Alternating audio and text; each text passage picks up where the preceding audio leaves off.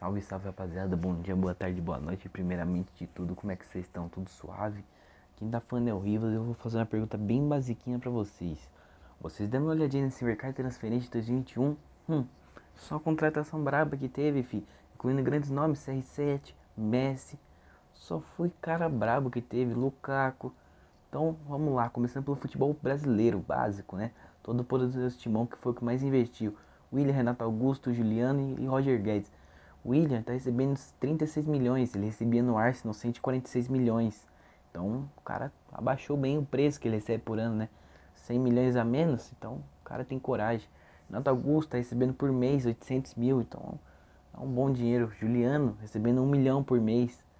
O Roger Guedes, que rescindiu o contrato no Taishan para poder jogar no Corinthians, está recebendo em torno de 1 milhão. Eu vou falar, em primeira partida dele, o menino não jogou. Flamengo Tá com duas contratações que vai e não vai, que é o Andres Pereira e o Kennedy. O Andres, ele tá no Manchester United, com, recebendo em torno de 550 mil por mês. O Kennedy, atacante do Chelsea, ele tá recebendo 50 mil a menos que o Andres, que é uns 500 mil por mês. E eles estão por empréstimo, então eles estão com opção de compra. Qualquer momento o Flamengo pode chegar para os times e falar que quer comprar. Já o Davi Luiz foi contra... já foi contratado, que está recebendo 750 mil por mês. Então é uma ótima contratação. O Atlético Mineiro contratou o Diego Costa, que está recebendo 900 mil por mês. Também foi uma ótima contratação, joga muito.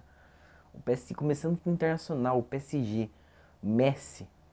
Veio de graça o PSG, ele está recebendo 54 milhões por temporada de euros. O Sérgio Ramos também foi uma das contratações, recebe 12 milhões de euros por temporada, mais ou menos 74 milhões de reais. O Hinaldo, ele recebe 9,5 milhões de euros por temporada, mais ou menos 58 milhões de reais.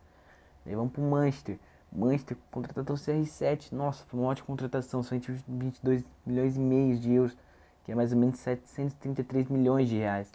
Já o, também teve o Varane, que recebe 50 milhões de euros. Que é em torno de 305 milhões de reais. E teve o Chelsea também, que contratou o Lukaku. Ele recebe 115 milhões de euros, que dá mais ou menos 706 milhões de reais. Então foram grandes nomes e grandes contratações que teve. E provavelmente pode ter muito mais ainda esse ano. Então é isso. Fiquem com Deus, falou e fui.